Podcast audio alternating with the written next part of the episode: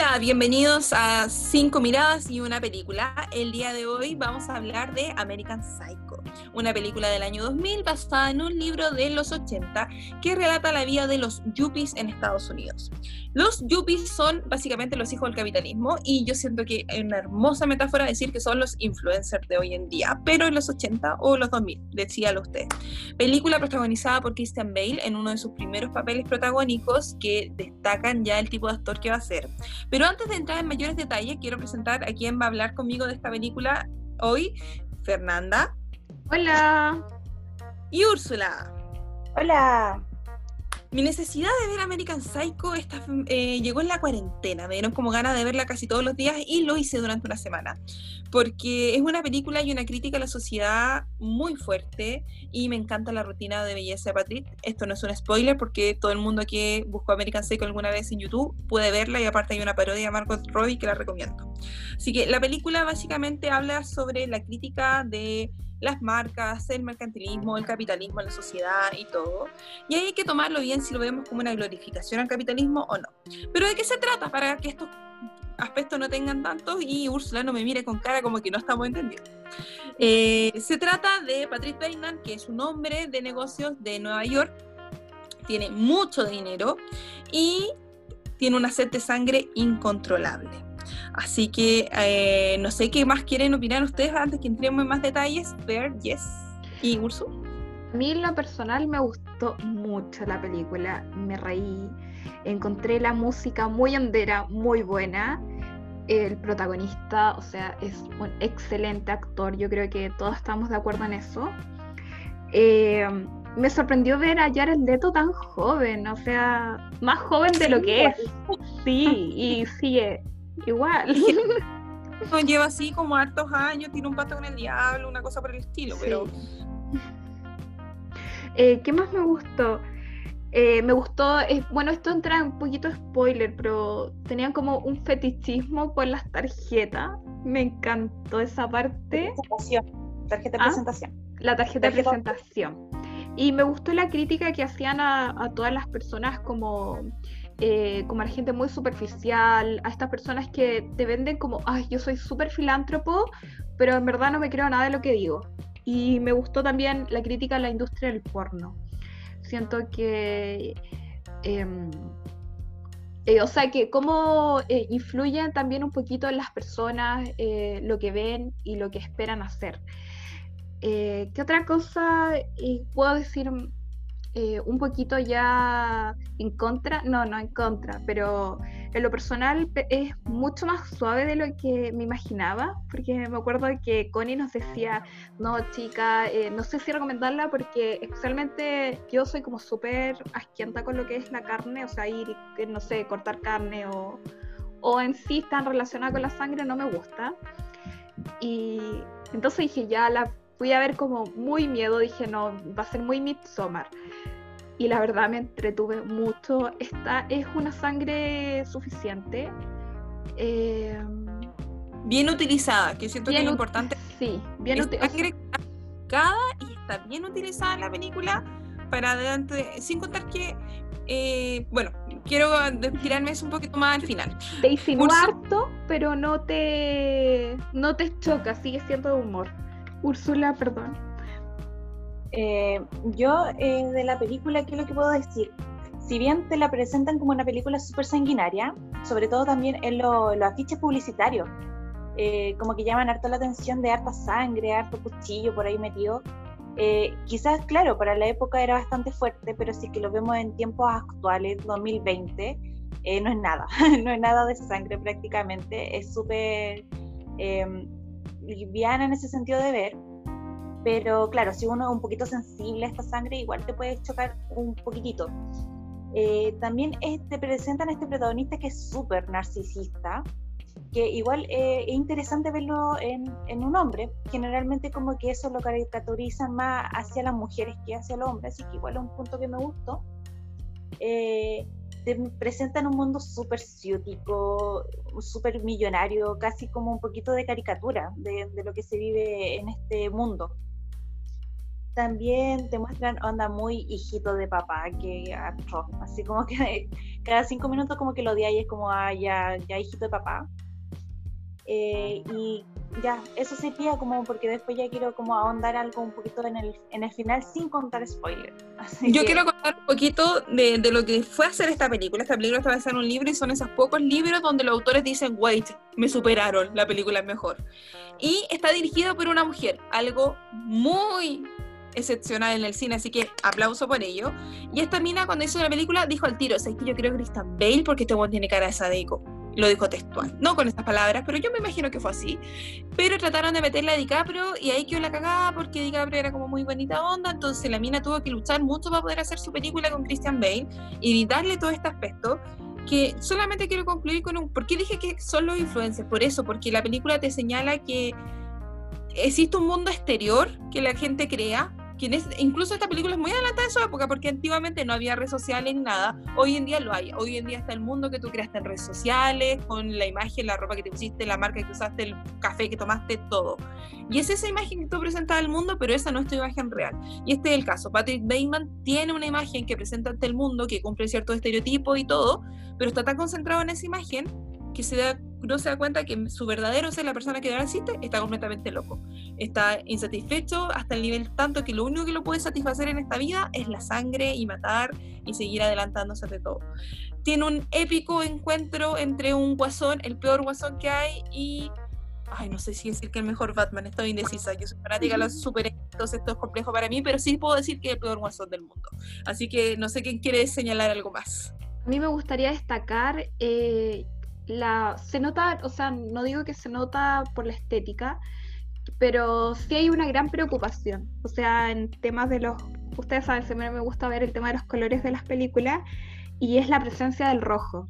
Ustedes saben que el rojo normalmente en las películas, en el cine, lo representan para la pasión, para la violencia, y, me gusta que esté bastante presente en la película, en la corbata del protagonista, eh, en la alfombra, en las cortinas, en el pañuelo casualmente puesto.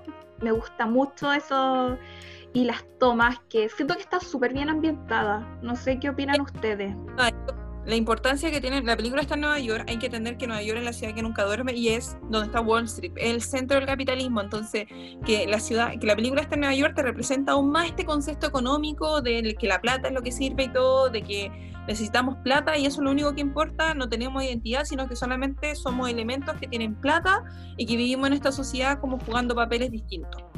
Eso me gustó mucho, que al final eh, la película también juega con eso que nunca nos conocemos, nunca sabemos quiénes somos. Eh, hoy día arrendamos esto, pero al final vi tu cara, pero no me acuerdo. Todos son tan iguales, todos son tan naranjos. Eh, igual esto del juego de la gente tan bronceada, no sé si les recuerda un poquito a esto, la primera película de Willy Wonka. Esto de las anima va esto, los niños. De, Charlie la fábrica de chocolates.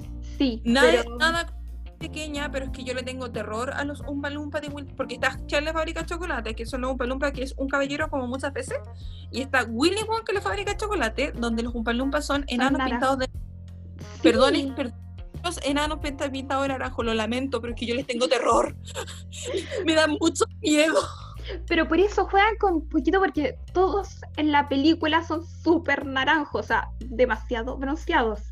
Entonces siento que juegan un poquito con este rechazo, porque el naranjo no es un color que, que te genere empatía, por decirlo de alguna forma. Que se crió con Destino Final cuando la niña se moría en la cámara de, bronceado, así que somos una generación personalmente que le da miedo broncearse. Ay, a mí también. ¿Se acuerdan del gigoló? No sé si de la senadora, sí. Ya. Úrsula, ya. Eh, no sé, eh, o sea, lo que me gusta de esta película, si bien sin contar al final, pero te invita a, reflexionar mucho acerca de este. Te dice como cada uno crea su, propio final, te, te, invita mucho a eso. Puedes tener, hay como tres teorías del final, puedes hacer tu cuarta teoría del final. Entonces queda como eh, súper abierto y te invita a pensar si todo es real, todo es mentira, qué es lo que tiene, qué es lo que no tiene, qué, por qué pasó, por qué no pasó, qué es lo que sí pasó, qué es lo que no pasó. porque te lo cuenta este protagonista que es el relator principal y uno de repente cuestiona un poco si que le creo o no le creo, si es creíble o no es creíble. Entonces te invita mucho a ir como haciendo teorías de qué es lo que puede ir pasando hacia futuro y qué es lo que pasó realmente al final. Es cierto, y además, lo, bueno, creo que he visto muchas veces acá en, en este podcast, o pildorita mejor dicho, eh, lo que me gustó, pero voy a volver a repetirlo nuevamente, me gustó que fuera un psicópata o sociópata que generara empatía, porque entre todo, claro, el tipo es un gallo que le encanta matar gente, pero no te puede caer mal. O sea, no sé si les pasa a alguien, no es alguien que tú, o sea, el tipo es grotesco, o sea, eh, le gusta ver porno, es un, ¿cómo se llama esto? Un egocéntrico, eh, maltrata animales, pero así todo como que no logras ir y odiarlo totalmente. Fui la única que... ¿Mm? Yo creo que yo por lo menos siento el vacío que siente él en su vida, a la larga. Siento esto, esto de, obviamente no estoy feliz porque, bueno, ya, spoiler. Bueno, yo creo que si ven una película que se llama Psicópata Americano, ustedes esperarán que maten a alguien. Así que que yo les diga que maten gente, no puede ser el mayor spoiler del mundo. Pero el tipo está tan. es que eso es el punto, es la crítica. Eh, mucha gente que la criticó cuando salió y dijo: No, esta película glorifica el capitalismo y, y es misógena y todo. Yo creo que al contrario es una crítica, es una crítica a mostrarte cómo se deshumaniza al hombre. O sea, sabemos que el capitalismo deshumaniza al trabajador que se transforma simplemente en un engrane, pero acá te demuestra que el tipo que manda arriba también está deshumanizado. Es simplemente un tipo que cumple un rol y todos se confunden entre todos, porque todos usan la misma marca, todos usan el mismo, la misma ropa y todo. Y yo siento que este tipo dentro de todo eso está tan perdido que es como, bueno, no hay nada más que hacer que esto. Esto es lo único que me funciona ahora, porque no tengo algo que me llene más allá. Entonces, yo también una de las razones por las que, bueno, estas son las películas que nosotros recomendamos antes que tomáramos la valiente decisión de ponernos acá en un podcast, de abrir nuestros corazones a ustedes. Eh, y la quise ver porque el final. Hay dudas sobre y, todos sabemos que en algún momento uno te le pregunta al, director, te le pregunta al escritor del libro y se moja el potito, no sé, y Christopher Nolan después nos dijo, sí, pero estaba durmiendo, sí, sí pasó esto, pero acá nadie dice nada. La directora hasta el día de hoy dice que no, que ella no lo va a decir porque el objetivo es que sea sorpresa.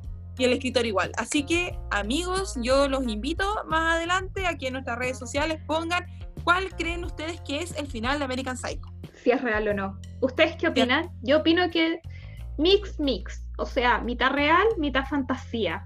¿Ustedes por qué se, se mojan? No, yo, yo tengo mi, mi teoría súper clara, pero no la quiero decir para que ah. eh, lo, piensen ellos. Y, o sea, solamente quiero dar ya, igual, ya. Bueno, ya. Yo siempre me voy más por la racional, o sea, racionalmente como algo por locuras de mente, cosas así. Solamente es como mi pista de, de por dónde va mi idea.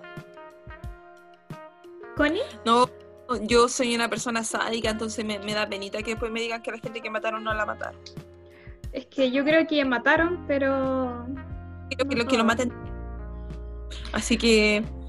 Ay, yo quiero, sí quiero finalizar con algo que me gustó, es que siempre nos muestran como el psicópata, es que me gusta esa teoría que el tipo es tan vacío que solo lo, lo satisface eh, matar gente, porque siento que eh, hubo un momento en que acá hubo un debate, o sea, esto, esta charla ya la hicimos nosotros, eh, que yo siento que sí hubo un gradito de empatía en el protagonista. Me gusta creerlo. Me gusta creer que, que él tuvo ese momento racional y o sea, no yo no quiero saber qué está pasando, pero nosotros estamos en Chile y un tipo con mucha plata se acaba de ir a una clínica spa a pesar que, a pesar que lo acusaron de parricidio porque trató de matar a su papá. Entonces, eh, está muy en boga en lo que es psicópata o lo que no es psicópata. Entonces, acá hay un grado de empatía que por lo menos se valora. Así que ¿Es Patrick Bateman un psicópata o no un psicópata? ¿Estos asesinatos fueron reales o no fueron reales? ¿Es todo verdad, es todo mentira? ¿O un brujo lo hizo? No lo sabemos. Así que síganos en las redes sociales. les voy a pedir a mis amigas que tienen más memoria que digan nuestras redes sociales. Y nos pidan a nosotros, que somos como dos Doris. O sea, la Úrsula. ya, la Meli nos va a ayudar. Vamos. Ya, yo las voy a ayudar porque estuve siempre como voz en off. Eh, síganos en YouTube, porque tenemos YouTube como Cinco Miradas, una película. Síganos en Facebook, porque tenemos Facebook en Cinco Miradas, una película. Instagram, porque tenemos Instagram de 5-miradas. Y en cuando me falta Spotify. Spotify, obviamente, en cinco miradas y una película. Pero ahí no pueden opinar. Las que puedan opinar, opinen. ¿Cuál creen ustedes que es el final de American Psycho? Corran a ¿Y quién es Instagram. Batman? Sí, corran a Instagram y danos su opinión. Adiós. Adiós, muy buenas noches. Bye. Buenos días. Adiós. Bien, chao.